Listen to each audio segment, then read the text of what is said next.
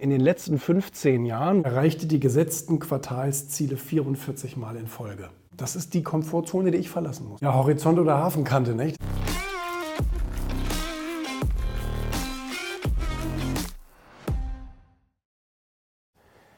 Ich hasse es ja wie die Pest, ne?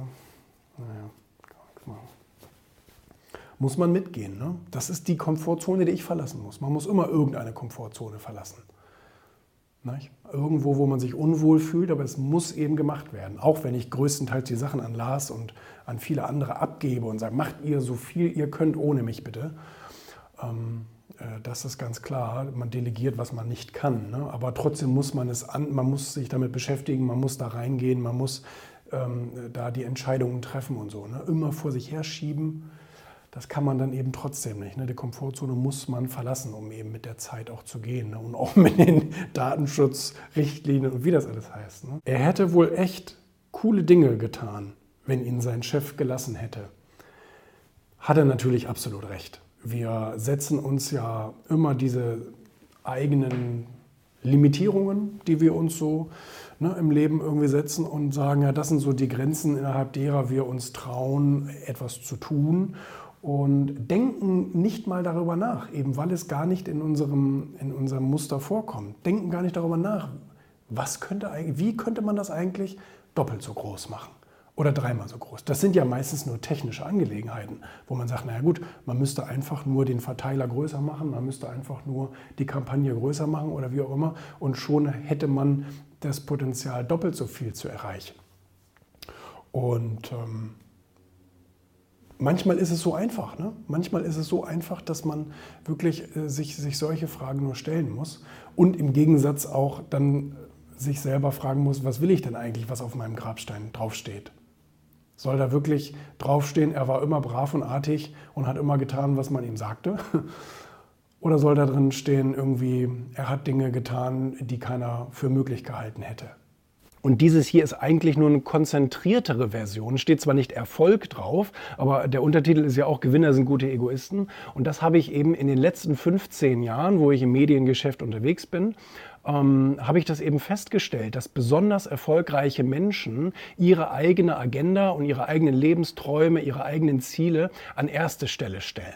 Und dann kommt alles andere. Und diese, ähm, diese, diese Reihenfolge hat tatsächlich sehr viel mehr Sinn, als wenn man es andersrum versucht. Das Witzige ist aber, dass uns ja äh, so in unserer Erziehung und gesellschaftlich immer verkauft wird, du musst erst an alle anderen denken, dass es deinem Umfeld und dass es allen anderen Menschen gut geht. Und dann kannst du über dich nachdenken nachdenken, wenn überhaupt. Und äh, diese Reihenfolge funktioniert halt nicht. Und das habe ich da eben an, anhand von vielen Studien und Beweisen, wo jeder sagt, ach ja Mensch, stimmt, habe ich auch schon mal gehört, habe ich auch schon mal gelesen, macht Sinn, habe ich das eben belegt, damit die Leute ein bisschen mehr über die andere Richtung nachdenken. Natürlich wird ein, ein vollkommener Altruist jetzt nicht zum Egoisten, ne? das, das, das wird schwer möglich sein, aber ich habe ganz, ganz viele Altruisten gehört, die das Buch gelesen haben, widerwillig teilweise, weil ich es ihnen geschenkt habe. und ähm, und haben aber eben gesagt, hey, ich habe an ganz, ganz vielen Stellen in meinem Leben ähm, hier im Buch gemerkt, dass es, dass es teilweise für mich auch richtig ist. Also es wäre besser gewesen, wenn ich ab und zu mal öfter Nein gesagt hätte zu anderen Leuten und zu mir selbst öfter mal Ja gesagt hätte.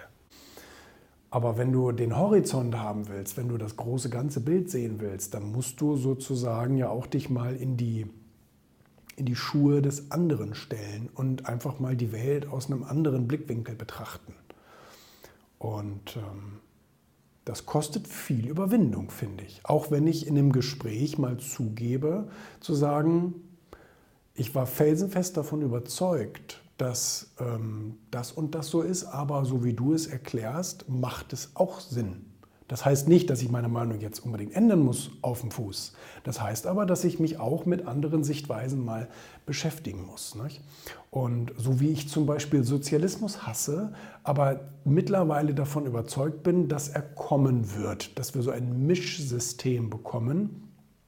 Das heißt, die Unternehmer können irgendwo immer noch ähm, kapitalistisch unterwegs sein, aber der Großteil der Weltbevölkerung ähm, wird sozusagen, sagen wir mal, durchgefüttert.